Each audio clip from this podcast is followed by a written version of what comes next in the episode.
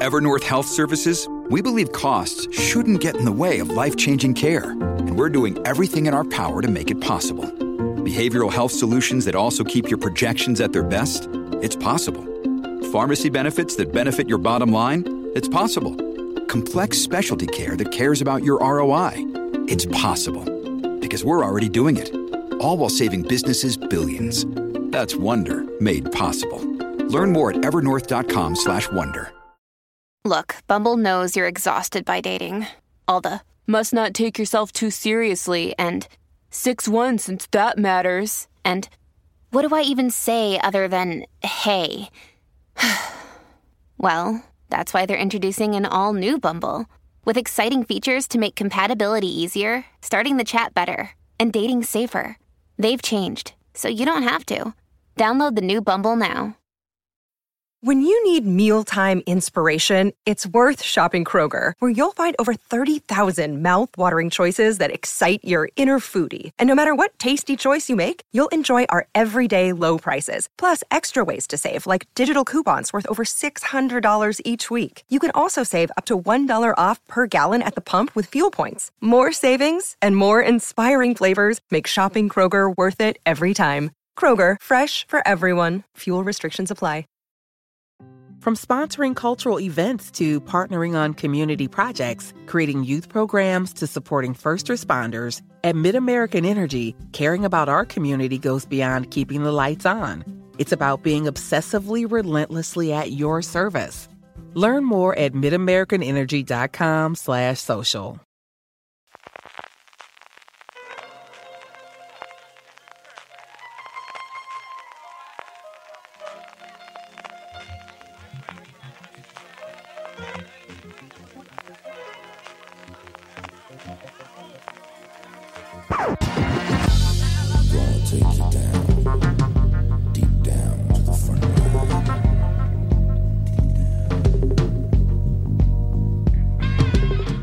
Bienvenidos a FDS Review, el programa de fuera de series donde cada semana analizamos, comentamos y debatimos sobre nuestras series favoritas.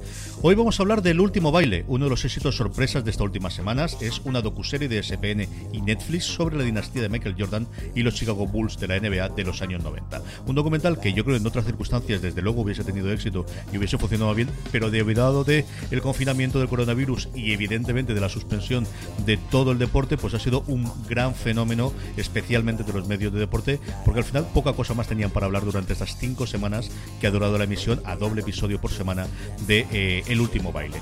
Para hablar de ello, pues de verdad que tengo muchísimas ganas de, hablar del documental con las dos personas que más saben de baloncesto en toda la redacción de Fuera de Series. Empezando por Marina Sus. Marina, ¿cómo estamos? Muy buenas, CJ, ¿qué tal? Hablar por fin, vamos a hablar del último baile, vamos a hablar de deporte fuera de series, vamos a poder hablar de la NBA Marina. Se puede hablar de la NBA, además, encima de una época en la NBA que era, fue, eh, fue muy interesante, dio para mucho y había gente en Twitter diciendo que a partir de la retirada de Jordan del 98 entró una época de la NBA un poquito aburrida, que es la de principios de los 2000. Para hablar de todo esto tengo, bueno, a, mi viejo compañero de armas del Shopping Channel, del, programa de deporte que hacíamos con Miguel Pastor, y la persona, pues desde luego con la que normalmente hablo de baloncesto y veo baloncesto cuando se podía ver también en Alicante, don Juan Galonce. ¿Cómo estamos, Juan? ¿Qué tal? Muy buenos días. Pues encantado. Hablar de Michael Jordan es hablar de, del no va más en el básquet. Y si te gusta el básquet o amas el básquet, como en nuestro caso, pues el número uno. Sí, tienes razón, Marina. Es decir, luego el básquet se volvió un poco aburrido. Sí, porque nosotros somos de la época 80-90, donde las defensas eran más duras, donde había más caña, más contacto, donde había más permisividad, y a mí esa época me gustó mucho más que la posterior. Aunque bueno, baloncesto es baloncesto, siempre. Baloncesto, baloncesto, yo lo comentaba antes que me apetecía, muchísimo, me hacía especial eh, alegría el poder grabar este programa con vosotros dos, porque soy las dos personas que han trabajado y en casos han jugado muchísimo al baloncesto, Marina. Yo creo que me hablas un poquito de tu experiencia como seguidora de baloncesto, mm, en, concreto con la NBA, y ya por luego metiéndonos con el documental, ¿qué esperabas de ese documental cuando conocisteis que, que se iba a llevar a cabo? Em, pues mira, mi experiencia con el baloncesto es curiosa porque yo estuve durante exactamente soy incapaz de, recordar cuánto tiempo, pero en la editorial en la que yo trabajaba antes, en, Grupo V, estuvimos, eh, se lanzó una revista de baloncesto, al principio baloncesto en general, que se llamaba Basket Life.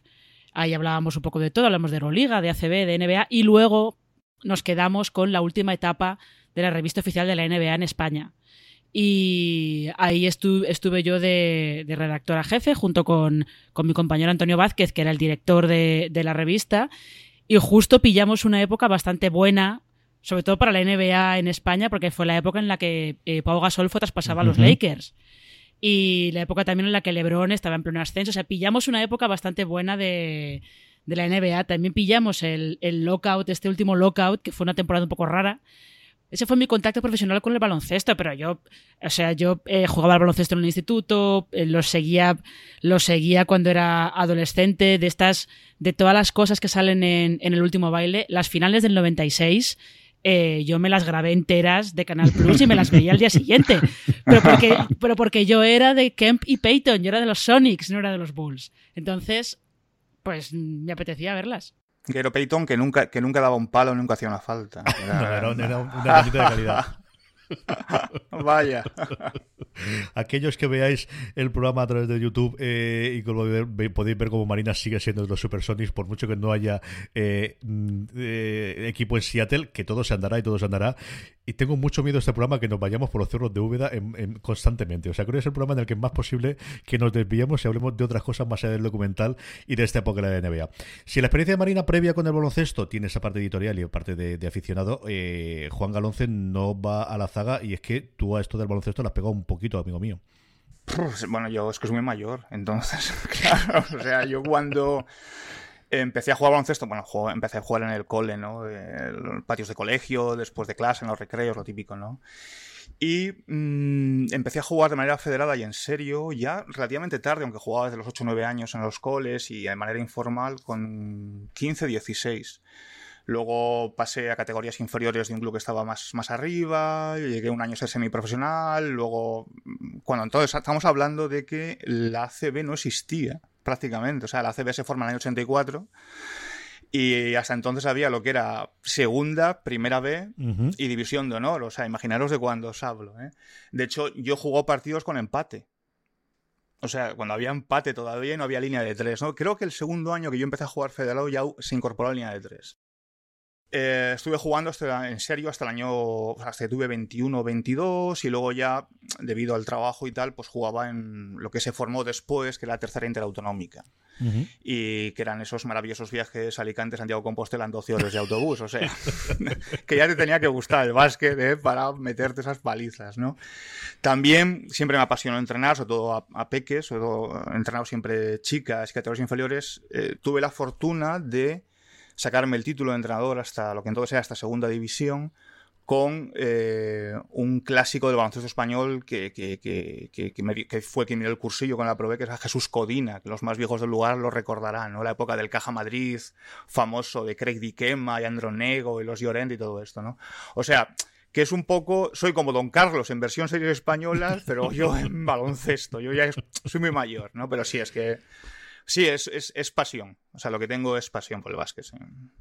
Juan comentaba la parte de entrenador. Eh, yo entrenador no llegué, pero monitor sí. De los pocos títulos en mi vida que me he sacado más allá de las carreras profesionales y cosas de estas, fue de monitor, porque como dice Juan, yo al final eh, jugué muchísimo tiempo, era el deporte, quizás con el balonmano que mejor se me daba de, de, crío, y era una de las cosas que me gustaba, me apasionaba, siempre me ha gustado seguirlo y jugarlo, sobre todo en su momento. Me llegara a sacar el monitor, llegué a hacer alguna prueba en su momento para, para el Lucentum, pero al final no llegué a tener más. Pero sí que eh, hice mucho, yo hacía de lo que entonces se llamaba delegado, que era la persona que hacía las estadísticas claro, porque mm, al final en los campos grandes las sigues, pero el resto no. Y recuerdo, vamos, como si lo estuviese delante, la planilla con todos los tiros que ibas apuntando, si había entrado o no y los símbolos que tenías que hacer en un equipo que se llama el Acra en su momento, que era el mejor equipo femenino que había en la provincia de Alicante, no en Alicante, que competía a nivel nacional y que funcionaba muy, muy bien.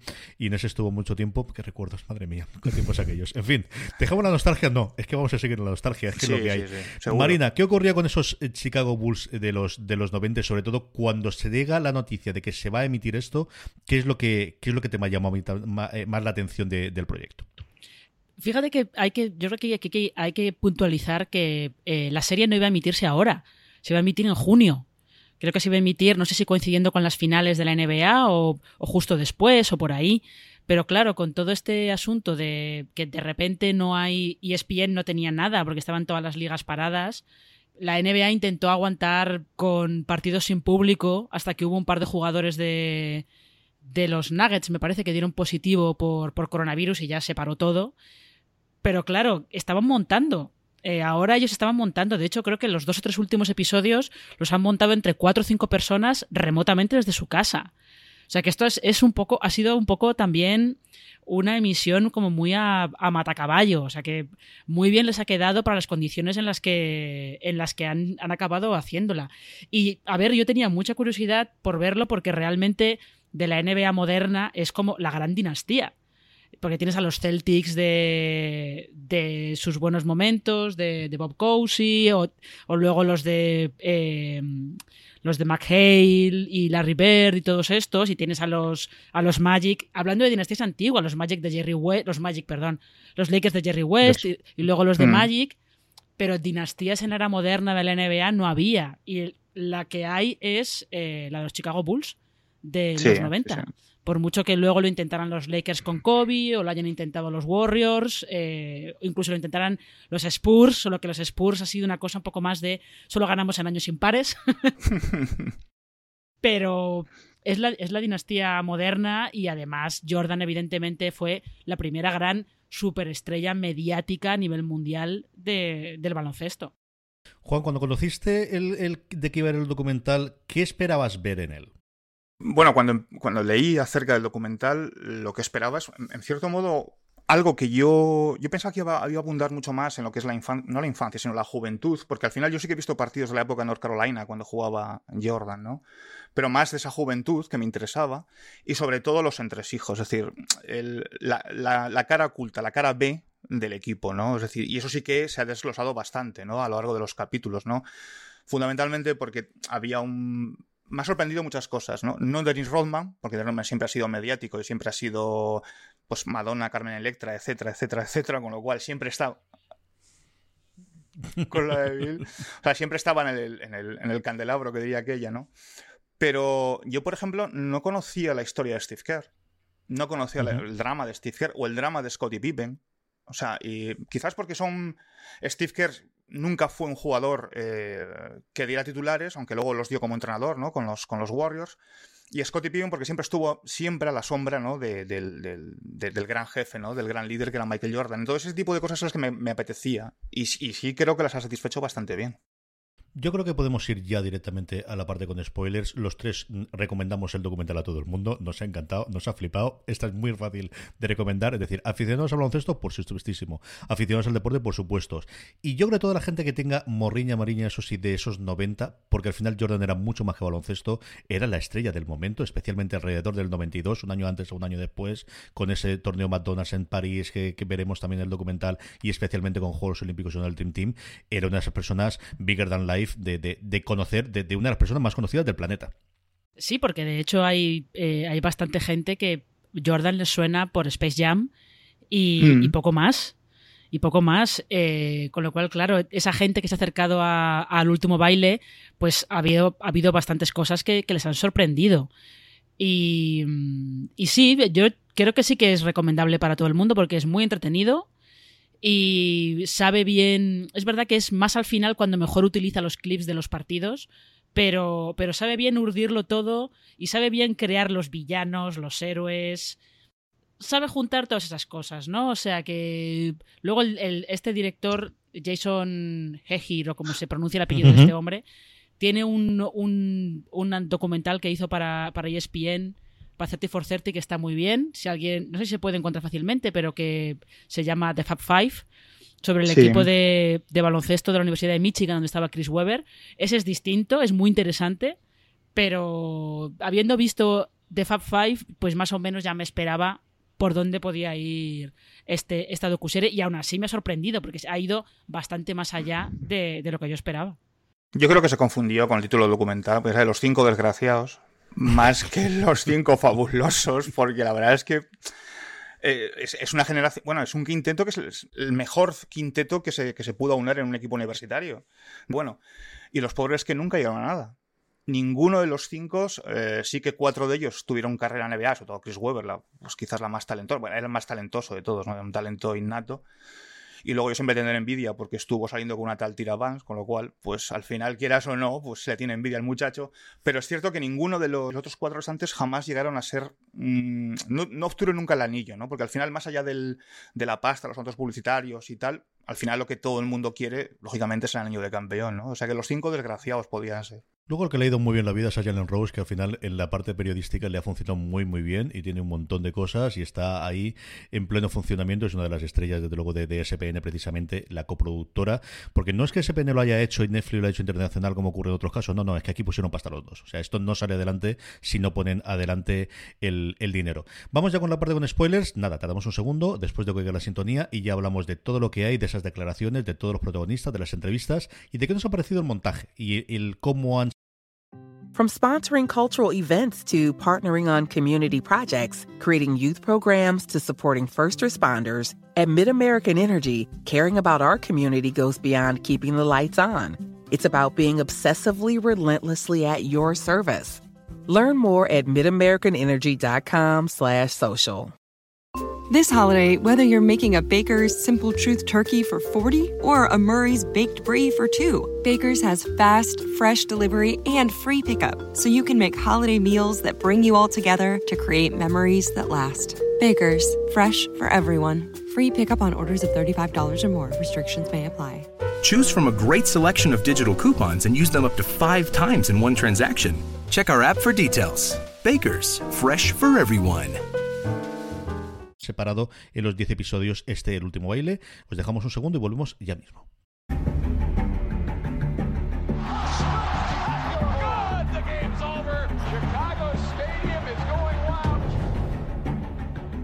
First of all, there's no backstabbing going on here. It's time for me to move on. This will be Phil's last year as the coach of the Bulls. Are the expectations way too high? Where do we go from here? The only question, how long can it last? Estamos ya de vuelta. Aquí hay muchísimas cosas que analizar y muchísimas cosas que comentar, pero evidentemente yo creo que tenemos que empezar por Jordan, genio y figura. Eh, las dos partes. La primera, que Jordan haya firmado el que se puedan utilizar esas imágenes que dan sentido al documental, que es en la última temporada de los Jordan, de los Bulls de Jordan, que no se sabía que iba a ser el último anillo, evidentemente, cuando se rueda, se da acceso de una forma absolutamente eh, inusitada eh, y hasta entonces, que todavía no se había producido nunca, absolutamente todo. Si es cierto que la prensa americana puede meterse en muchísimas más cosas que el europeo no puede estar, especialmente los vestuarios, aquí es con muchísimo más sentido y varias de las escenas más impactantes del documental vienen de ahí, de esa eh, grabación que se sabía que existía pero que nadie había podido utilizar, porque necesitaba que la NBA firmase a favor y sobre todo que Jordan fuese, diese su Neil. En cuanto a qué temas iban a tratar o no, y hay muchos temas personales como por ejemplo su divorcio y otras circunstancias, se mete en la parte evidentemente del juego, pero hay otras que no se llega a tratar o parte de la infancia. Tenía que firmarlas y luego lo que le hayan pagado por las dos entrevistas, que yo creo que son las dos primeras entrevistas que da, desde luego de esta profundidad, en muchísimo tiempo, desde aquella absolutamente eh, demencial con las gafas de sol que da en su momento, que aparece también en el documental, Marina. ¿Qué cosas te ha contado Jordan que no sabía o que no sabíamos o que no esperabas o qué es lo que más te ha sorprendido de, toda esa historia alrededor de, bueno, de la estrella del documental que evidentemente es Michael Jordan? No tanto, ¿eh? Él no cuenta, no cuenta tanto que no, que no se supiera de antes, porque incluso su fama de, de tirano con sus compañeros de equipo está bien documentada y, y, se ha hablado mucho, mucho de ella. Y de hecho es, eh, es un poco, es como una de las, no de las leyendas, pero en la NBA de aquellos años el, el trash talking era muy habitual. Uh -huh. Entre Jordan, Reggie Miller, que era otro trash talker de estos... Eh, con diploma, como quien dice, no era, o sea, esa fama de tirano que ahora de repente ha habido mucha, mucha, gente que le sorprende, eso lo sabía todo el mundo y todo el mundo hablaba de ello abiertamente. Tampoco lo que me ha sorprendido más es eh, cómo se, no se termina de explicar, pero cómo para nosotros, desde el punto de vista europeo, sí que entiendes el gen ese competitivo de Jordan entiendes de dónde viene y entiendes de dónde venía esa competitividad extrema suya y el exigirle a todo el mundo, si él daba el 150%, todos los demás a su alrededor tienen, tenían que dar el 150% como él.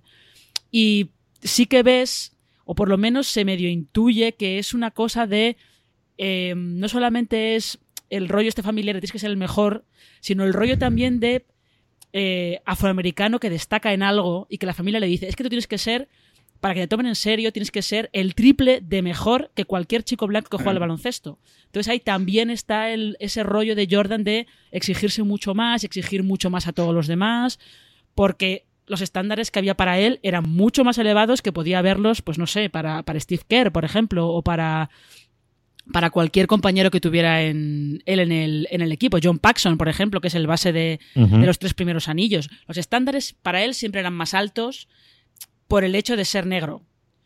Y siempre se le mira con más lupa. Que yo creo que eso también es interesante cuando entra el, eh, la, carrera, la carrera política de este senador de Carolina del Norte, uh -huh. este senador negro que es eh, que quieren que lo apoye, pero es demócrata, y Jordan nunca se moja, no sé que vaya a tenerle a traerle problemas eh, financieros, que es una cosa que es verdad que ahora ha cambiado mucho. Ahora. Eh, la NBA actual, tú dile a LeBron que no hable de, de brutalidad policial, que probablemente el que te pega un bofetón es él. Sí, ahora el anatema de esa parte política es China, ¿no? Lo vimos recientemente y ahora es cierto que se nos ha olvidado todo con el coronavirus, de las movidas que tuvimos en febrero después de las declaraciones del general manager de, Houston, pero ese es quizás el único anatema que hay a día de hoy, porque desde luego de política americana no tiene ningún problema de hablar ninguno de ellos. Juan, ¿a ti qué es lo que más te ha sorprendido de esas dos entrevistas de Jordan o cosas que no sabías o cosas que no intuías o cosas que te hayan gustado especialmente de la parte de Jordan como tal? De la parte como Jordan como tal, bueno, como anécdota me hizo mucha gracia, bueno, la afición al juego sí sabía que la tenía, es un jugador, no me decir compulsivo, pero bueno, aficionado al juego. Pero me gusta esa anécdota que cuenta, creo que es Bill Wennington, me parece que es, no sé, cuando van en el avión privado y se están jugando en una parte del avión manos de póker a 20 mil dólares y atrás están jugando manos de póker a uno. Entonces, cuando él va hacia la parte de atrás y se, se, pone, se sienta con los pobres, por así decirlo, los pobres, ¿no? Entre comillas, y quiere jugar, al final, creo que es Bill Wellington quien le pregunta, no, no creo recordar, que le dice, pero bueno, ¿por qué quieres jugar a un dólar? Estás jugando a 20.000 pavos antes de un avión y dice, porque quiero tu dinero.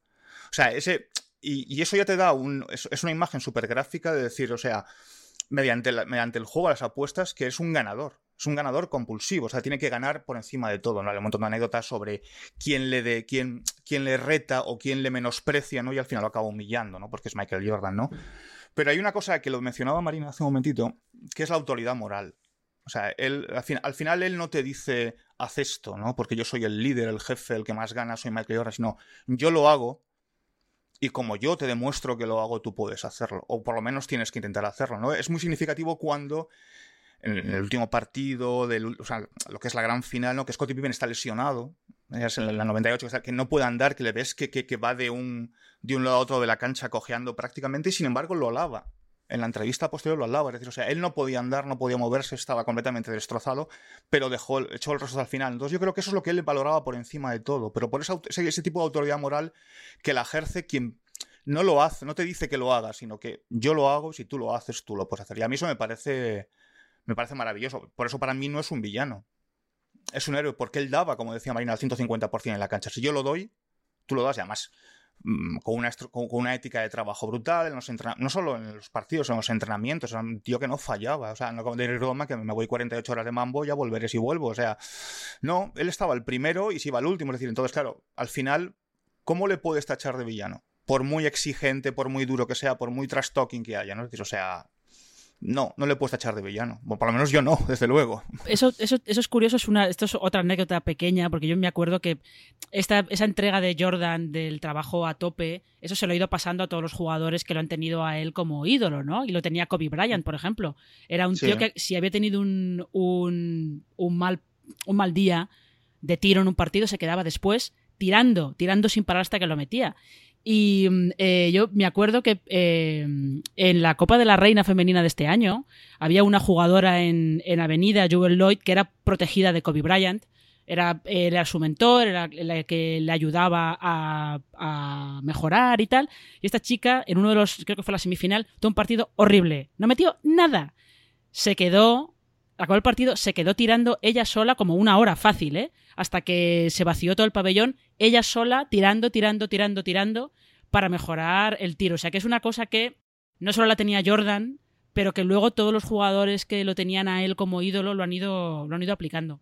Yo creo que es el origen de, Es además ese momento en el cual la gente empieza a cuidarse muchísimo más, que no es que no se haya cuidado previamente, pero el que el gimnasio es una cosa necesaria, y no es el gimnasio, sino que mm, cuando no estás en temporada no puedes hacer barbaridades. Eso de que en temporada te abandonas y quitando el tabaco, y no el tabaco, los coiba, no nos volvamos locos. Hmm. O sea, aquí fumamos lo que fumamos. Que... Sí, aquí fumamos lo que sea y se bebe lo que tiene que ser, de cualité. Eran otros tiempos, todo el mundo fumando y estas cosas se notan, pero quitando esa parte, yo creo que sí que eh, vemos ese el inicio de necesito cuidarme, ya no los primeros años de cuando el rookie, sino sobre todo los tres últimos, que además es donde se incide muchísimo el documental, sino yo ya no soy el que era, sé que no soy el que era, sé que me canso, eso, ese, ese momentón de sudor que cae por su rostro en el último partido de y sé que voy a tener que jugar 40 minutos porque Scotty no va a poder y no tenemos más, porque va a ser una liga en la cual jugaban dos jugadores, dos, tres jugadores, no es como ahora que tienes al final resoluciones, al menos anotaciones o puntuaciones de sabemos que cuatro o cinco tíos que se la pueden jugar en los últimos dos minutos. Entonces eran dos jugadores, tres jugadores a lo sumo los que tenías y en los que iban a confiar a la hora de, tenerlos. Y en ese final tenías a Scottie Pippen, tenías a Kukoc y Rodman no se le vas a jugar, iba a recoger el rebote, pero él no se a jugar. Tenías tres jugadores que podían, o al menos que iban a tener, o Steve Kerr en un momento dado, pero no tantos. Yo creo que esa, esa es uno de los grandes cambios de los últimos 20 años de tener 5, 6, 7 opciones ofensivas que no tenías tantos en ese momento. Si Jordan es el protagonista absoluto, iremos de acuerdo comentando varias cosas sobre él, tenemos un montón de gente importante alrededor no ha sacado con Pippen. Con Rodman, yo coincido con Juan, que al final es el que menos me cuenta cosas distintas de ya sabíamos. Otra cosa es que si no conoces nada de él, bueno, pues sí te puede sorprender. Eh, Sticker, yo creo que lo podemos guardar para luego, porque sí, además ha sido el que mejor carrera ha tenido después como, como entrenador. Pero hablando de entrenadores, el otro que queda es Phil Jackson, que es el que, si hay un villano, hay alguien por ahí en medio. Un rato culebra sí que tiene pinta de ser Phil Jackson, Marina. Siempre lo habíamos sabido, mucho zen, mucha parte india o um, americano original. Pero Phil Jackson, este, y que al final es de las tíos mm, que más han ganado, porque no fue solo esto, sino después su etapa en, los Lakers, la de los Jigs, yo creo que tanto en Nueva York como él quieren olvidarla absoluta y totalmente, pero el entrenador más laureado de la historia de la NBA y que al final este también tiene que ser un bicho entre los despachos, bueno, pues para eso tienes que hacerlo también para poder llegar allí. Y es que yo creo que también tienes que ser así para saber manejar esos egos. Porque fíjate los egos que tenía en, en Chicago, que estaba Jordan, eh, Pippen también tenía lo suyo. Y es que luego en los Lakers le tocó pregar con Kobe Bryant y Shaquille O'Neal, los dos juntos a la vez. Cuando se, sobre todo en la etapa en la que no se soportaban. O sea. Phil Jackson es el típico de sí, sí, yo muy zen y muy tal, pero bueno, pero yo voy aquí a pelear por lo mío, yo voy a conseguir. De hecho, al final se llama el último baile porque realmente sí que sabían todos que esa temporada iba a ser no el último anillo, pero la última en la que iban a estar juntos, porque Jerry Krause, que era el general manager de Chicago, ya había dicho que era el último año de, Phil Jackson. O sea que es un tío. Eh, es que además, fíjate el estilo de entrenar que tenía, que es un tío que pedía tiempo muerto, un tiempo muerto largo. Eh, dejaba a los jugadores hablando en el banquillo y él estaba de espaldas con sus asistentes allí, con la pizarrita y tal. Y los últimos cinco segundos llegaba y decía: ¿Ves la pizarra? Eso tenéis que hacer. Ala, allá. y los dejaba. Eh, eso. Si el, tiempo era de 30 segundos, 20 segundos ellos solos ahí hablando, y los últimos 10, mira la pizarrita, esto es lo que tenéis que hacer. Ala, hasta luego. ¿Y cómo llega, eh? ¿Cómo se va haciendo eh, Juan Hueco para, para que al final lo nombren de alguna forma con una puñalada en la espalda al, al, entrenador, entrenador, que era un tío que había hecho conseguido cosas con Chicago, ¿eh? Bueno, sustituye a Doc Collins, me parece recordado. Collins que está sacado de, un anuncio de Pantene de la época, o sea, porque sí, sí, o sea, Doc Collins que al final tenía un gran jugador en bruto que estaba haciéndose que era Michael Jordan y era balones a Jordan. Ya está, o sea, esa era. Entonces Phil, Jackson incorpora lo que aparece en el, en, el, en el, documental como el triángulo en ataque, que lo importa de, unos, de uno de sus asistentes, que ya estuvo con Doc Collins, pero que estaba desterrado y al final se apoya en dos buenas elecciones que hizo Jerry Krause en el año 87-88, que es la de Horace Grant y la de eh, Scottie Pippen, ¿no? Y, pero Phil Jackson, volviendo a la pregunta, es decir, era el tío más listo. Era el más listo del corral. O sea, era. era o sea, porque al final. Eh, era, yo supongo que era un gran especialista en el tira y afloja, ¿no? Porque gestionar un, un, banquillo, o sea, un, un, equipo con Horace Grant, con Scottie Pippen, con Michael Jordan, con John Paxson, con Bill Cartwright, en su época con, creo que coincidió con Oakley y luego cuando lo cambiaron por Cartwright. Em, eh, no sé qué más decirte, o sea, Billy Armstrong, que también jugó con él, es decir, o sea, hay un montón de jugadores. Gestionar un equipo de esas características es muy difícil, teniendo en cuenta que tienes al mejor jugador en ciernes, prácticamente que va a ser la, gran mega estrella, antes de que, de que empiecen a ganar en el año, 90, en el año 91, perdón, y que, y que tienes que gestionarlo. O sea, más luego, planteate eso, como decía Marina, en los Lakers. Cuando Kobe Bryant y Shaquille O'Neal no se miraban a la cara. Y eran el, el, pivo dominante de la NBA entonces y era el, escolta o alero dominante entonces de la NBA. Entonces, tenía que ser más Sí, yo recuerdo una anécdota que, que escuché una vez que él llevaba siempre una, una, especie de colgante con una cruz, con una media luna, con una... era todo como muy, ¿sabes? Como muy, como muy Pablo Coelho, llevaba el baloncesto, pero, pero el tío realmente debía ser un, un, tío listo y sobre todo rotundo. Muy, muy en sentido, o sea, esto se tiene que hacer así, se va a hacer así. Caiga quien caiga, pase lo que pase. Que luego al final se liaba con Jerry Krause, porque la historia en el caso de Phil Jackson es muy divertida, ¿no? Porque también BP vuelve a tener grandes noticias para todos los conductores. Cuando vayas a repostar tendrás un ahorro de hasta 40 céntimos por litro en Península y Baleares y 35 céntimos por litro en Islas Canarias, incluyendo la bonificación del gobierno. Cada vez que visites una estación BP en la península de Baleares, puedes ahorrar y disfrutar de todas las ventajas que ofrecen en su programa Mi BP. Y si lo haces desde Canarias, podrás disfrutarlas a través del plan Dino BP. Así que ya sabéis, BP nos lo pone fácil para ahorrar al máximo estés donde estés. Hazte con su tarjeta en sus estaciones de servicio y si quieres consultar más información, puedes hacerlo en mibp.es y plandinobp.es.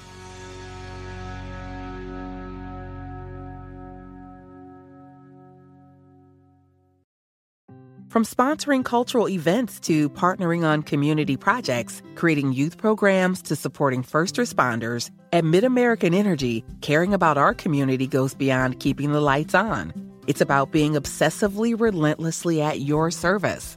Learn more at midamericanenergy.com slash social. Ya estas cosas, pero al final quien mandaba realmente era él. Y al final es la clave, es la artífice del éxito de los seis, de los seis anillos, o sea, sin duda. Hemos hablado de Jerry Krause un par de veces y él sí que se nos presenta como el villano desde el principio del, documental Marina, como la persona que rompe los, los Bulls. Y yo creo que he oído las dos oleadas, ¿no? De este es el que se lo cargó todo y luego la siguiente oleada que está viendo sobre todo en los medios americanos es ya, pero es que fue él también el que lo montó inicialmente. O sea, mm, sí, para cargarte algo lo tienes que haber construido y al final él es el general manager durante los seis anillos, así que algo de peso podría tener. Y luego es impresionante. Yo no creo que a día de hoy se pudiese hacer y menos todavía rodar eh, las cosas que le dicen los jugadores y cómo lo tratan los jugadores. Y yo creo que eso es una de las cosas que más han cambiado los últimos 20 años. No creo que nadie, no tengo nada claro que se hiciese. Y si se hiciese, no creo que absolutamente ningún jugador de la NBA de hoy permitiría que le grabasen haciendo o diciendo las barbaridades que le decían a este pobre hombre, pues que eso, que estaba un poquito contenido y que tenía físicamente era lo que era y, y no lo, se lo dejan recordar en ningún momento, se lo dejan eh, olvidar los jugadores en esos momentos que tenemos en los, en los autobuses Marina. Sí, pero eso es porque ellos deciden, sobre todo Pippen y Jordan, deciden que, Jerry Krause es el malo de la película. Que es el malo de la película, que por su culpa se, va a romper el equipo porque no soporta a Phil Jackson. Y, y, Jordan deja muy claro que él no va a jugar para otro entrenador que no sea Phil Jackson. Pero es, justo lo que tú dices, es verdad. O sea, Jerry Krause, eh, sobre todo al, eh, al, principio, a los primeros 90, es el que tiene esa inspiración de, pues vamos a elegir en el draft a Scottie Pippen, que no lo eligen muy arriba, lo eligen eh, abajo. Vamos a hacer traspasos para ver si conseguimos llegar arriba para hacer buenas elecciones del draft. O sea, como general manager hizo muy buenas elecciones. Lo que pasa es que es también eh, es también esta cosa que tiene justo cuando ganan el, sexto anillo, en el que ya eh, lo ves que empieza a pensar, que al final hay que pensar que estos equipos de la NBA son grandes empresas. Entonces hay que pensar, piensan como, ahí llega un punto que piensan como una gran empresa, de yo tengo estos, estos activos, ahora mismo valen mogollón. Puedo venderlos ahora, que valen mucho, o esperarme un año que a lo mejor se han devaluado y ya no puedo sacar tanto por ellos. Entonces, que se equivocó con esto también que dicen de que a lo mejor podrían haber ganado el séptimo. Bueno, no lo sé porque la temporada siguiente fue la del lockout, o sea que la del lockout del 98-99, o sea que no sé yo, que fue una temporada un poco rara. Mm. Hay que entender que un general manager no solamente mira por lo deportivo, sino que está mirando también por la parte empresarial. Y ahí al final pudo más la parte empresarial. Que no es muy justo que, que pinten a Kraus como el villano. No, pero como está todo contado desde el punto de vista de Jordan, para Jordan era el malo de la película.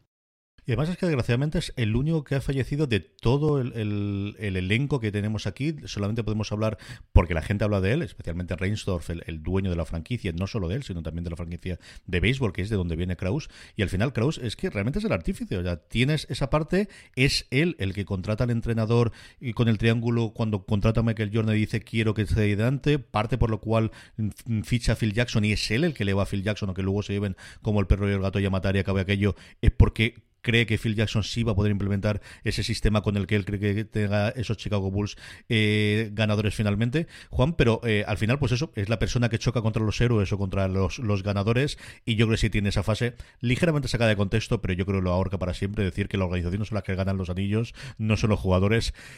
Que hijo mío, que tú llegas que sabes cómo es la prensa, cómo se te ocurre decir estas cosas. Sí, sí, sí. Y eso que el tío tenía ya mucha experiencia, ¿eh? Como general manager. O sea, no, en béisbol anteriormente, hace muchísimos años atrás, en, los, en, el que fue el germen de los Washington Bulls, en los Baltimore Bulls, es decir, o sea, él también tiene eh, también tiene aciertos, pero también tiene un montón de errores en elecciones, ¿eh? porque si empezamos a tirar de, de, meroteca, o sea, él se empeñó en un jugador que luego fue un gran fiasco como fue Brad Sellers, que se, le, se metió entre ceja y ceja y al final Brad Sellers fue un fiasco terrible. Eh, fichó a Luke Longley, también en su momento, que Lou Longley también de cara de comer aparte, es decir, o sea, porque a Lou Longley le pones eh, un traje de pieles y lo pones de figurante en Juego de Tronos, o sea, pues más allá de esto no podía. También es cierto que en aquella época los pivos de los Bulls eran para meterles todos en una serie de televisión, o sea... Lo mejor del mundo no. No, Dave Corzine era el doble sin duda de, de Brolin en Hotel, o sea, sin duda alguna, vamos, o sea... Pero bueno, también es cierto que uno de los grandes momentos, los puntos de inflación donde Krause se empieza a labrar el, esa mala fama no, pero ese, ese conflicto que va a tener siempre constantemente con es cuando cambia Charles Oakley por Bill Cartwright. O sea, los, los Bulls necesitaban desesperadamente un, un, pivot, un pivot en condiciones, Bill Cartwright lo era, pero, y lo cambian por algo que, era él. Charles Oakley había, había, había, sido una especie de, de, de, mentor o protector de Michael Jordan prácticamente desde que, desde que estuvieron juntos en los Bulls, ¿no? Entonces, y eso ya a partir de ahí yo creo que Krauser le pusieron, le hicieron la cruz, me cayeron sobre todo, ¿no? Pero, pero también te digo, tiene un montón de aciertos y errores. El Scottie Pippen y Horace Grant, en la misma elección del draft fue un acierto, eh, coño, pues incontestable, es decir, o sea, fue un exitazo. Pero también es cierto que se equivocó un montón de veces. Al final, General Mayer es como decíais antes, es decir, al final tiene que buscar, tiene que saber cuándo acaba el ciclo y cuando acaba el ciclo es el momento de la renovación. Y entonces vender al alza cuando tienes, eh, o traspasar al alza para poder conseguir buenos contratos, o sea, no buenos contratos, buenos jugadores en proyecto de futuro o buenas selecciones de draft para futuro, también es una decisión muy complicada. O sea, al final General Mayer siempre es el malo. De una u otra manera, siempre es el malo. Marina, tenemos un montón de jugadores más, evidentemente, de que Michael Jordan, de todas las entrevistas que, hemos visto. ¿no? Al final prácticamente hay tres episodios individuales, uno con Pippen, otro con Rodman y otro con Kerr, que yo creo que podemos eh, acumular y, hablar de las tres en conjunto. ¿Qué es lo que más está interesando de esas tres? ¿Qué es lo que más está sorprendido? ¿Qué es lo que menos conocíamos antes de, ver el documental? Eh, pues mira, antes, antes de, seguir, eh, quería puntualizaros que el, el, nombre del asistente de los Bulls que implementa el triángulo es Tex Winter, que es, está considerado eh, un gran pope del baloncesto ofensivo. Creo que estaba en la Universidad de Texas, me parece, ahora no recuerdo bien. Pero sí, de esas, de esas tres. Eh, de esas tres, yo creo que es lo mismo que comentaba Juan al principio de. cuando hemos empezado a hablar de, de, la docuserie. Que es eh, conocer de dónde viene Pippen. Esas condiciones de pobreza extrema, esa familia que son muchísimos y que de repente el padre y el hermano mayor acaban en silla de ruedas y Pippen es el que tiene básicamente que mm, proveer para toda la familia, que también es por lo que se mete en ese jaleo de ese contrato muy largo, a la baja y tal. Y luego, evidentemente, la historia de Kerr y, su padre. Que yo sí, yo sí que sabía algo porque en la revista de la NBA, la, la, temporada aquella del Lockout, hicimos un, un, especial sobre estos Bulls y entonces empezamos a sacar allí temas de, de, todos los jugadores. Pero es que es, muy, es una historia muy potente. La del padre de Steve Kerr y, y cómo se entera él de que ha superado un asesinado y todo. O sea, es, es realmente muy fuerte. Son, son las dos más, más destacadas porque es lo que vosotros decís de Dennis Rodman. A ver, que dice que es súper amigo de Kim Jong de Kim Jong Un, o sea, es Rodman. Es que no está. ¿Para qué? Es decir, no hace falta más. Y con el nombre y el apellido es suficiente. O sea. A mí también me pasa igual, o sea, yo, yo no sabía la historia de Steve Kerr, ni cómo había fallecido su padre en la universidad en Beirut y cómo ha sido el asesinato y tal. Y la de Scottie Pippen me fascinó. Entonces, te das cuenta de que, de, de que como Scottie Pippen, a través del sacrificio, entra en esa dinámica que impone Michael Jordan en, en, los Bulls, ¿no? Para poder llegar a conseguir esos seis anillos, ¿no? Y Steve Kerr también, me llama mucha atención cuando le dan la noticia por teléfono y se va a entrenar. O sea, es decir, o sea, en ese momento, pues el cuerpo no lo tienes, lógicamente, para ir a entrenar, ¿no? Se va a entrenar. Es decir, o sea, entonces, claro, eso repercute más adelante en, en, esa dinámica de grupo, ¿no? Que crea Michael Jordan con esa, entre comillas, tiranía, ¿no? Donde la exigencia está por encima de todo, a pesar de todo y, por encima de cualquier circunstancia. A mí sí que, la, sobre todo, la, más que la de Kerr, me llamó la atención la de, la de Pippen. No la conocía en absoluto, vamos. Y me, me pareció increíble. Yo ninguna de las dos, desde luego, supongo que lo de Steve, que sí que se conocería. Yo, de hecho, oyendo a Bill Simmons, que era una de las cosas que hacía todos los lunes cuando podía, o alguna vez ocurría los martes, pero veía eh, los dos documentales y luego Bill Simmons, que estaba desde el principio en el proyecto y lo conocía, sabía, de hecho, yo sabía que faltaban los dos últimos episodios por montarse porque lo dijo él. Es decir, los ocho primeros los he visto ya y los otros, como le han dado la orden de que adelanten, los tienen que montar, tenían una idea general de lo que iban a contar, sabían que tenían cosas potentes, como luego comentaremos, pero, pero no lo habían podido emitir eh, todavía. Él, él decía que sí, que la historia de que la conocía, yo no sé si conocía en círculos generales, en círculos reducidos, es una cosa que sabía, pero que normalmente no se comenta más allá de eso, igual que lo del padre de Jordan. Yo recuerdo de, de, de, de que lo habían asesinado, pero si me hubieses preguntado unos días antes, digo, no, no me acordaba. Sabía que había fallecido, pero no recordaba cuáles eran las circunstancias tremendamente escalperosas también, pues de, de, de, que era al menos está documentado, pero es que el del otro, mmm, sabemos la versión oficial y a partir de ahí tira millas con toda la parte que quieras tú eh, de tener el de conspiraciones o de lo que quieras hacer alrededor, ¿no? Pues, en fin, esto es lo que ocurre. Cosas que podemos comentar sobre el documental también, más allá de esto, es la forma en la que está contada, Marina, y es esta centrarlo todo pues en el material más potente que tienen ellos evidentemente que es esos ese rodaje exclusivo esas imágenes exclusivas de la última temporada y a partir de ahí hacer pasos hacia atrás hacer constantemente movimientos hacia el pasado centrándose también es cierto sobre los tres últimos años. Que realmente yo creo que el, que el grueso también por la persona a la que vamos a dedicar los episodios Horas Gran por ejemplo no tiene un episodio. Yo creo que es uno de los grandes si no olvidados sí, porque yo era muy de Horas Gran me gustaba mucho creo que luego tuve una carrera muy interesante más allá de, de los Bulls acabando incluso con ese anillo primero de los 2000, es decir, que al final jugó muchísimo tiempo dentro de la NBA, ganó un anillo con los Lakers en los primeros 2000 de, de Kobe y de, y de, y de Shaquille, y se centran mucho en esos tres. ¿Te ha mareado? ¿Te ha gustado? ¿Cómo te ha parecido esa parte de siempre contamos cosas de la, última temporada y luego tiramos hacia atrás, Marina? No, me ha, parecido. Al principio te, descoloca un poco porque te das cuenta de que al final el documental va a ser más sobre la carrera de Michael Jordan en los Bulls que sobre esa última temporada pero, pero creo que eh, es, una, es una buena elección, sobre todo para contarte algunas cosas que te explican o cómo era ese equipo o te explican cosas que pasan en la última temporada. O sea, pues, por ejemplo, está bien que te cuenten de dónde viene toda la animadversión que tienen hacia Jerry Krause, por ejemplo, eh, o que sepas de dónde viene la exigencia extrema que tiene Jordan hacia todos sus compañeros. Entonces, ese, que es una táctica muy vieja de, los documentales. El te cuento esto, ya te voy a ir hacia atrás y te voy a, te voy a, a explicar de dónde viene eso que estás viendo, que estás viendo ahora. Ya me estaba acordando cuando dices de todo contar esto, el, el odio a Isaiah Thomas, oh. de esas cosas que también me gustó mucho, que recordábamos, y, y el cómo todavía 30 años después, 30, sí, 28 años después de la nominación de Dream Team, todavía esa no se la perdonan ni el uno al otro, ni el otro al uno, de esa llamada de, pero va a ir él, y que no tenga que decir quién es él, ese es su momento glorioso, Marina. Sabéis que eso no fue solamente Jordan. Ahí medio equipo no quería Todos. que fuera Isaiah Thomas, con lo cual y luego también está, es verdad que en, en, en, el capítulo en el que hablan del Dream Team, al final lo que no hablan es eso, que es que la mitad del equipo acabó lesionada. Magic estaba lesionado, porque Magic, la historia de Magic da para otro tema, porque Magic venía de, haber, de estar retirado, básicamente, y volver para el Dream Team, y físicamente no estaba bien. Bert tenía, creo que era, no sé si era la espalda o las rodillas hechas un desastre. Polvo, sí. La espalda de siempre. Entonces acabaron jugándose todos los partidos eh, Jordan y Barkley. Son los que ganaron el, el oro, Jordan y Barkley. Es que los Bad Boys y los ah. Pistons, los Yankees también tuvo, los, los Yankees digo yo, los, los Knicks también tuvo una época después que tuvimos después. Los Suns de Barkley también estaban también. bien. ¿eh? Pero yo, yo no recuerdo un equipo más leñero que el quinteto inicial de los Pistons que ganaron los anillos. ¿eh? O sea, porque yo y tú, Marcea Thomas, cuidado. pero es que tenías, detrás tenías a Mara Aguirre, a Mara Aguirre, a, a, este, a Billy Lambir y a Ricky Major. O sea, cuidado, ¿eh? O sea, cuidado. O sea, si entrabas en la zona, allá tú. O sea, allá tú directamente, por tu cuenta y riesgo, claro.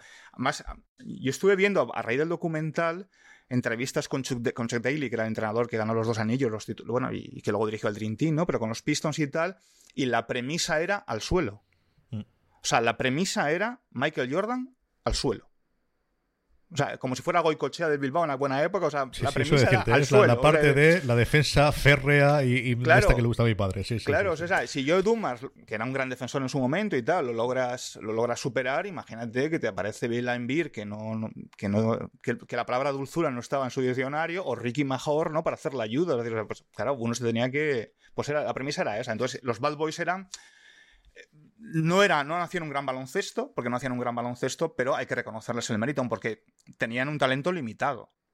Muy, muy Eran resolutivos. Y también en otra NBA, porque al final tenían la parte de, por un lado, que te permitía dar más leña, y segunda, que no existía el tiro de tres que existe a día de hoy, Marina, porque esto lo cogen los Golden State, le meten 200 puntos entre que en la zona, no te preocupes, si no entro. Si no me defienden, no pasa nada, te lo tiro de tres y a tomar por saco. Claro, es que es, que es, lo, que es lo que pasa cuando la NBA actual se mueve por las estadísticas. Entonces, cuando te mueves por el Moneyball y el, tiro del juego de media distancia se pierde, porque lo que le dicen a todos los jugadores es, mm, ya, pero de ahí no tires. Si puedes dar un paso atrás y meter triple, mete vale triple. Uno más. Vale uno más. O sea, tú maximiza maximiza los esfuerzos. Pero también yo creo que aquellos Pistons eran un poco así porque era la manera de, de ganarle los anillos a, a, los Lakers de Magic de finales de los 80. Que en los Lakers de Magic el Showtime era talento por todas partes. Con lo cual los Pistons pues se agarraban a justo lo contrario para, para poder pararlos. Sí, señor. Em, cosas más. Yo que creo que podemos comentar del, documental Juan. Bueno, que te he preguntado a ti. ¿Qué te ha parecido la estructura? ¿Cómo el, funcionamiento de ahora para adelante, ahora para atrás, un pasito para adelante, un pasito para atrás, te ha gustado, te ha mareado? Sí, ¿Hubieses preferido otro formato distinto? No, porque si lo cuentas de manera cronológica, yo creo que te aburre. O yo creo que no te da el incentivo para seguir. Bueno, por lo menos a mí no me daría el incentivo. Bueno, yo lo vería porque, porque es baloncesto y es Michael Jordan y tal, y al final nobleza obliga y lo vas a ver, está claro, ¿no?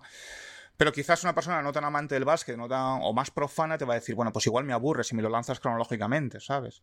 Porque al final, lo decías, lo decías hace un momento, es decir, es la historia de Michael Jordan.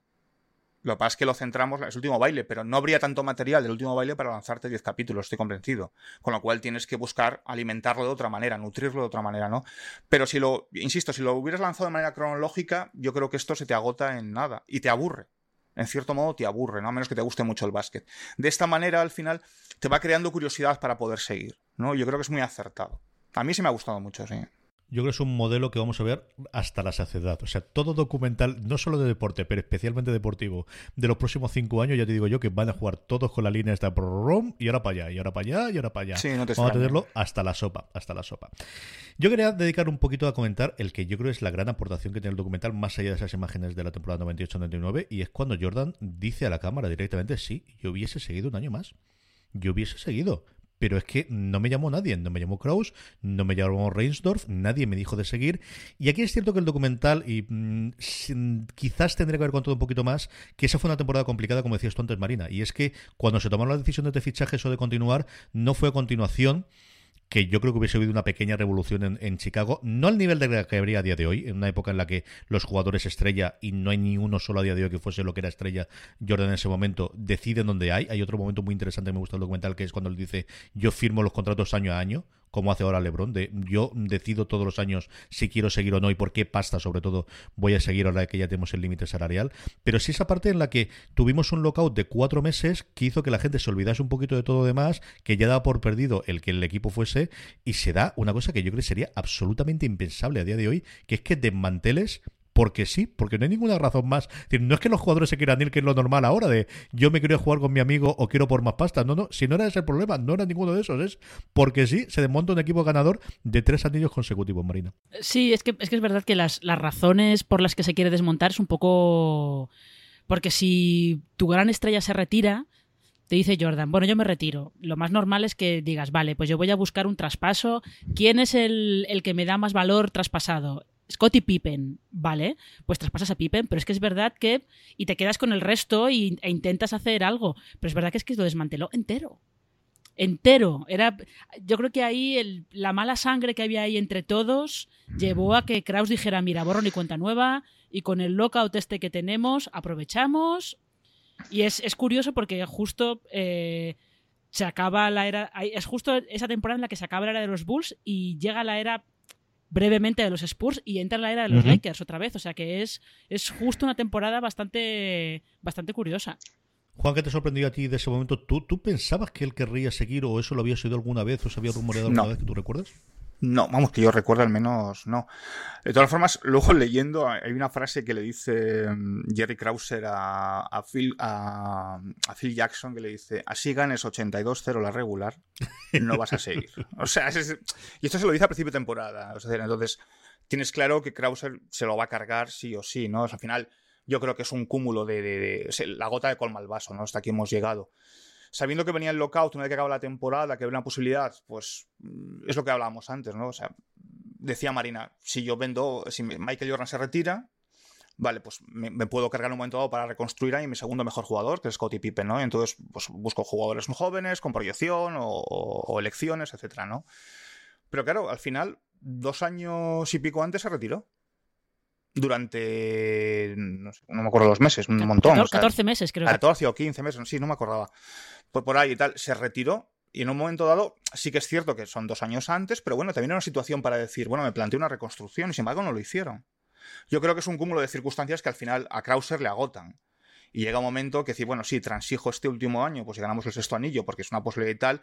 Y digo, de ahí esa, esa frase, ¿no? Tan lapidaria, ¿no? Así ganes 82-0, el año que viene esto se acaba, ¿no? Es decir, sin embargo, hay, una, hay un momento en la conversación con Michael Jordan, a raíz de esto, que le preguntan y él te dice, sí, yo creo que si nos hubieras dicho a todos que continuáramos un año más para ganar, intentar ganar el séptimo, él dice, yo estoy convencido que todos hubiéramos dicho que sí. Más allá de los salarios, yo creo que era una cuestión de ya de, de, de- orgullo, ¿no? Por su parte. Pero Krauser lo tenía claro. También, claro, el hombre venía, le, le- venía machacando desde hace, pues no sé, 10, 12 años. Al final, la venganza, ¿no? Pues, pues fue, fue un plato que realmente se sirvió frío. Pero yo creo que si se hubieran planteado esto y se hubieran negociado de otra manera y hubiera, y hubiera seguido en el cargo Phil Jackson como entrenador jefe, yo creo que sí, que sí hubieran seguido. Yo creo que ahí es Reinsdorf la clave y al final él sale muy de rositas en ese lado porque él fue el que dijo que Phil Jackson volvía de nuevo. O sea, es que Phil Jackson no tenía que haber entrado esta temporada. Krause ya se lo había cargado y entonces el jefe, el que el dueño del equipo, que es el dueño, dueño de verdad, se coge su avión privado, se planta donde está Phil Jackson y le dice, vente a entrenar. ¿Cuánto quieres? Esta pasta está filmada y arreglado. Y Krause se la come. Que podía haber hecho el gesto de me indigno mucho al siguiente y dimito. Yo creo que ha llegado el caso entre mantener un cuarto año que hubiésemos visto que hubiese ocurrido. O sea, yo no tengo nada claro que hubiesen ganado el siguiente anillo sin refuerzos y cosas y al final ya estamos hablando en el en el futuribles y evidentemente, pero es muy divertido hacer esto, así que por eso lo hacemos. Pero eh, si Reinsdorf dice tiramos para adelante, no, pero yo creo que fue un cúmulo de Krause evidentemente no. Reinsdorf empieza con el lockout donde él tiene muchísimo peso, porque al final es uno de los de los mm, dueños de baloncesto que más peso ha tenido históricamente tanto en el límite salarial como en el cap, como en toda la parte financiera, siempre ha tenido muchísima responsabilidad y ha sido un pequeño líder dentro de los de los grandes directores, pues por la edad que tiene y porque también te poseía un equipo de, de béisbol como, como eran los, los White Sox y ese tipo de cosas. Y al final, eh, yo creo por eso eh, eh, se lleva a, un- a una situación de hechos ocurridos en el que cuatro meses después nadie se ha acordado, todo el mundo da por eso de que se ha acabado, mira qué bien, qué gran la celebración que hemos tenido y arreglado. Y es una cosa rarísima cuando lo miras atrás, desde la óptica del 2020 es absoluto. Yo creo que era increíble en su momento, pero el 2020 es decir, no puede ser, no me lo puedo creer. Es impresionante, Marina. No, pero, pero es, ver- es verdad, es que esto que decimos de que si hubieran seguido todos un año más, es que ese año extra fue la 97-98. Porque si Kraus hubiera querido, se habría cargado el equipo en el- eh, después del quinto anillo. Entonces el año extra es el del sexto anillo. Habría sido un segundo año extra. Y ya ahí se está empezando a poner la cosa un poquito, un poquito complicada. Vamos cerrando, si os parece, el, el análisis. Podríamos estar hablando horas y horas y lo hacemos. Ya os digo yo que lo hacemos habitualmente cuando juntamos y hablamos de baloncesto. Juan, cosas, momentos que hayas visto y que te hayan gustado del documental y sobre todo, cosas que hayas echado en falta. Momentos o circunstancias o cosas que hubieses querido que te contasen en los 10 episodios y que has dicho, "Mm, esto sí, pero igual más. Em, por ejemplo, em, la primera imagen es impactante de Michael Jordan sentado en pantalón corto en el sofá con el copazo y el puro, o sea, mirando a cámara y diciendo, sabes quién manda, ¿no? O sea, después de 23 años sabes quién manda, ¿no? Entonces, ya, eso ya es una declaración de intenciones, ¿no? Además lo escribió Marina en, su día en Fuera de Series y es verdad, o sea, es yo soy el que manda. Yo te digo cuándo le das al play y cuándo le das y cuándo le quitas el play, ¿no? Eso para empezar. Pero me hubiera gustado mmm, quizás más, pues por ejemplo, dedicarle más tiempo a Tony Kukoc. Me hubiera gustado, por ejemplo, a esos, hablando del equipo ¿eh? en concreto, de Michael, Jordan, de Michael Jordan yo creo que se da lo que se tiene que dar. Por ejemplo, a mí no me interesa nada lo del divorcio con su primera mujer, ni cosas así, ni, ni, ni ni, por supuesto una posibilidad de, introducir la segunda época en Washington. Es decir, a mí eso no me interesa, ¿no? Porque al final estás hablando del último baile, que es la temporada de, del sexto anillo de los, de los Bulls, ¿no? Pero sí haber introducido, haber jugado un poquito más con los secundarios. ¿No? Es decir, al final hay una serie de secundarios que, que, que, que tienen una parte más o menos, bueno, más, una parte al final es no es tan importante como los titulares, naturalmente, es una perogrullada, pero que tienen cierta relevancia y que me hubiera gustado tener. O sea, porque de Kukoc sale efectivamente y tal, se le da un poquito de relevancia con aquello de que iba a fichar, iban a pagar más que a Scotty y Pippen, con lo cual se crea un pequeño revuelo y tal, pero hay un montón de secundarios alrededor que no que no, no tienen que no tienen relevancia. Me hubiera gustado saber más de Bill Cartwright, por ejemplo, que luego tuvo una, joder, luego tuvo una carrera bastante laureada como entrenador. Es decir, o sea, hay jugadores de los cuales eh, me hubiera apetecido saber más. Pero de Michael yo creo que está lo justo. O sea, más allá del ámbito personal que es lo de la muerte de su padre, que sí tiene una importancia, yo creo que pues, pues, pues, pues capital casi en el documental, de Michael Jordan no. Sea, porque si no, al final, ya sabemos que la historia de Michael Jordan, pero al final, si no, deriva más hacia Michael Jordan todo, más que al, coño, al título del, del, propio documental, ¿no? Y del documental que es el último baile, ¿no? Que es el sexto anillo de los Bulls. Marina, ¿qué te ha gustado a ti y qué has echado de menos, sobre todo? Eh, yo, estoy, estoy como Juan, echar de menos, pues sí, que te cuenten, te hubieran contado un poquito más de, de algunos secundarios. Kukoc es el, es el principal, porque Kukoc tuvo algunas acciones bastante heroicas en, en, en, aquellos anillos. Si yo no recuerdo mal, creo, no sé si fue el séptimo, perdón, en el quinto o en el sexto, tuvo algunos partidos de decidir, decidirlos él, básicamente. Eh, y es verdad, yo, yo es que recuerdo haber leído por Twitter que la queja más habitual es de gente que, que, quería que se hubieran añadido cosas externas a los Bulls que pasaban en ese momento por la liga, ¿no? Pues sobre todo el cero positivo de Magic, que marca mucho eh, el Dream Team y, y, todo eso, pero es que todo eso ya habría sido hacerte un, una docuserie sobre la historia de la NBA mientras los Bulls ganaban anillos. Entonces, mm tampoco creo yo que sea eh, el tema de, de una docuserie que se llama El último baile.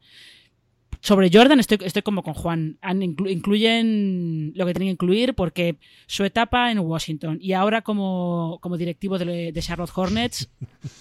Yo lo de Charlotte Hornets lo olvidaría siempre. olvidarla. Lo olvidaría siempre, sí. Sí, sí, Esa sería, desde luego, un spin-off para hacer de por qué la gente que es tan, tan, tan laureada y tan buena eh, funcionando, algunos salen buenos entrenadores, pero casi ninguno sale buen directivo, ¿no? Y el, yo creo que las teorías de quizás lo que necesitas ahí, lo que exiges, o, o, la idea tuya de igual que yo lo pude lograr, lo otro lo pueden lograr, y no, no todo el mundo es como tú, querido, y no puede funcionar, es una cosa para hacerla. Eh, sobre esto de spin-off, Marina escribía en Fuera de Series dos artículos, uno que son siete historias que insinúan la docuserie y que se podrían alargar un poquito más, y posibles spin-offs o continuaciones o, motivo, o motivaciones para hacer eh, otro documental. Y luego la crítica que comentaba antes previamente también, Juan, la tenéis las dos disponibles en foradeseries.com para seguir hablando y leyendo sobre el, el, último baile, porque este review ya ha terminado. Marina Such, un verdadero placer por habernos juntado y, y hablar un ratito de baloncesto en Fuera de Series. Un beso muy fuerte, guapísima. Igualmente, y ya sabéis, como le decía Montes también a Jordan, que creo que es mi mate favorito de él, es muy fácil si lo intentas.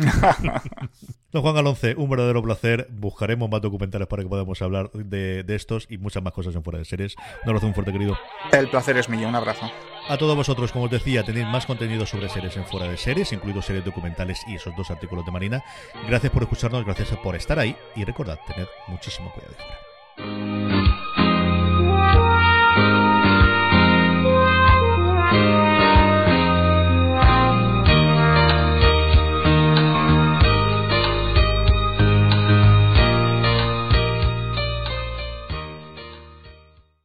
This holiday, whether you're making a Baker's Simple Truth turkey for 40 or a Murray's Baked Brie for 2, Baker's has fast, fresh delivery and free pickup, so you can make holiday meals that bring you all together to create memories that last. Baker's, fresh for everyone. Free pickup on orders of $35 or more. Restrictions may apply.